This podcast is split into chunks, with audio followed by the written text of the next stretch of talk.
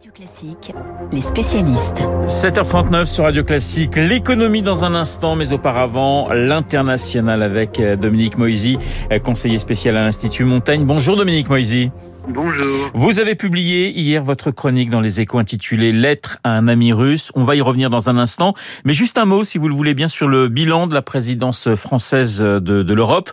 Beaucoup de commentaires depuis quelques jours et beaucoup d'articles. Pour vous, elle a été positive, cette présidence française? Oui, je, je, crois que même euh, dans les pays européens les plus traditionnellement critiques de la France, on reconnaît l'énergie, le volontarisme, même dans certains cas la vision euh, du président français. Bien entendu, euh, cette présidence a été un peu hijackée, si j'ose dire, oui. par euh, la guerre en Ukraine. Macron restera d'ailleurs pendant cette période l'homme qui parlait à, à, à Poutine, mais en vain, si je puis dire. Oui, mais alors euh, il y aura un débat entre historiens. Est-ce qu'il a parlé à Poutine jusqu'au bout par naïveté, par orgueil ou par sens de sa responsabilité historique? Il voit la guerre venir, il sait qu'il est qu'elle est inévitable, mais il ne s'y résout pas totalement et il veut jusqu'au dernier moment euh, continuer à parler avec Poutine.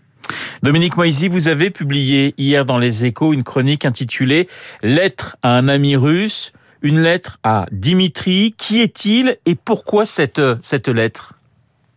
Alors, Dimitri, c'est Dimitri Krenin, c'était euh, euh, le directeur du centre Carnegie à Moscou. C'est dans le monde des spécialistes russes une autorité. C'était aussi un homme d'une grande modération, euh, d'une hauteur de vue. Et il y a quelques jours, dans le New York Times, dans un entretien, il a dit bah, mon pays reste mon pays, qu'il ait tort ou raison, et il a dénoncé tous ceux qui, en temps de guerre, euh, s'opposaient à la guerre en Ukraine. Vous auriez préféré qu'il garde le silence, en quelque sorte, Dominique Moisy? Ben, J'étais choqué en réalité euh, par euh, son comportement. Euh, il ne pouvait pas être victime euh, de la propagande russe. Il savait exactement tout ce qui se passait. Il était parfaitement informé et il a choisi euh, de soutenir à fond euh, le régime. Et euh, euh, oui, ça m'a choqué, d'autant plus que c'était quelqu'un que je connaissais depuis 30 ans et avec qui j'échangeais régulièrement. Et j'ai essayé dans cette lettre à un ami russe, eh bien, de prendre du recul par rapport à cela et euh, de, de, dire, ben, au fond, qu'est-ce que j'aurais fait moi-même Oui, parce que c'est une lettre, c'est un texte très très personnel que vous avez euh, écrit, Dominique Moisy. Vous rappelez d'ailleurs les liens qui existent entre votre famille et la Russie.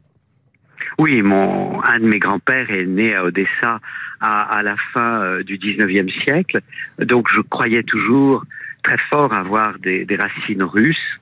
Et puis, euh, depuis le 24 février, je me suis euh, découvert euh, des ancêtres ukrainiens. Et puis, en réalité, euh, j'ai un lien direct avec cette ville d'Odessa. Et il me semblait, peut-être c'est parce que euh, c'est mon âge et que euh, à un certain âge, on a tendance peut-être à, à, se livrer davantage pour expliquer plus clairement d'où l'on vient et où l'on est. Euh, je me suis dit qu'il était important pour moi d'expliquer euh, à mes lecteurs mes émotions aussi par rapport à l'égard de ce conflit. Dominique Moisy, euh, il y a la guerre et puis il y a aussi la, la reconstruction. On en parle déjà avec une conférence en Suisse qui a débuté euh, hier. Est-ce qu'il faut déjà parler de la reconstruction ou est-ce qu'il y a un trop grand décalage entre la, la situation telle qu'on la vit aujourd'hui et cette idée de l'après-guerre?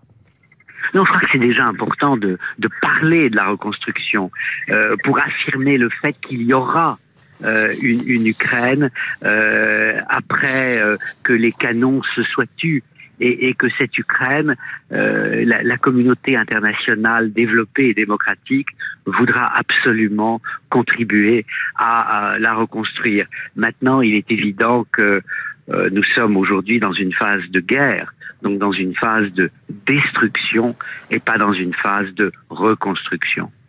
Lettre à un ami russe à retrouver sur le site des échos. Je vous conseille vraiment la lecture de, de ce texte très personnel de Dominique Moisy avec des, des questions qu'on se pose tous. Qu'est-ce qu'on aurait fait pendant euh, la France, pendant la France de Vichy? Qu'est-ce qu'on aurait fait si nous avions été allemands entre 40 et, et 45 euh, Merci beaucoup, beaucoup Dominique Moisy d'avoir été ce matin euh, dans Les Spécialistes et on retrouve donc ce texte sur le site euh, des échos. On passe à l'économie avec François Geffrier. François, votre regard sur le remaniement ministériel d'hier. L'exécutif a muscler sa jambe économique, si je puis dire Oui, d'abord, euh, notons que Bruno Le Maire est une fois de plus reconduit. Ce n'est pas une surprise, mais tout de même, hein, c'est une stabilité rare en général dans un ministère et en particulier à Bercy. Il y avait eu quatre ministres de l'économie en cinq ans sous François Hollande, trois sous le quinquennat Sarkozy et neuf ministres successifs au cours des, douze ans de présidence Chirac.